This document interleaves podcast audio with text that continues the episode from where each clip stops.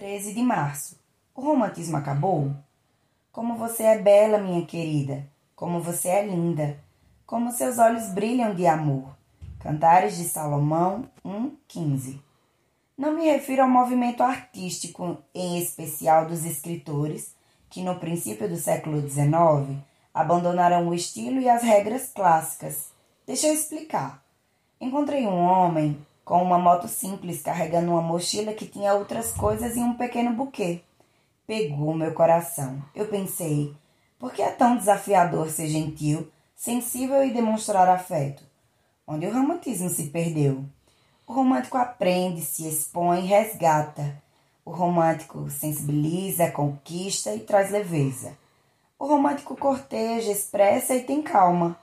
O romântico protege, olha nos olhos, conecta. O romântico escuta, percebe investe. O romântico dança, pede licença, elogia. O romântico preserva, afirma e imagina. O romântico abraça, brinca, pergunta. O romântico fica próximo, o romântico empodera. Não sei por qual motivo aquele homem estava levando o buquê, mas seu esforço me tocou. Quanto custa ser assim?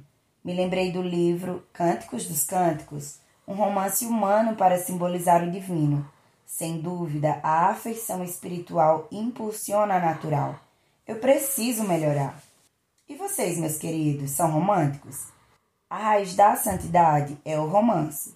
John Eldredge, Pastor Fabiano Ribeiro.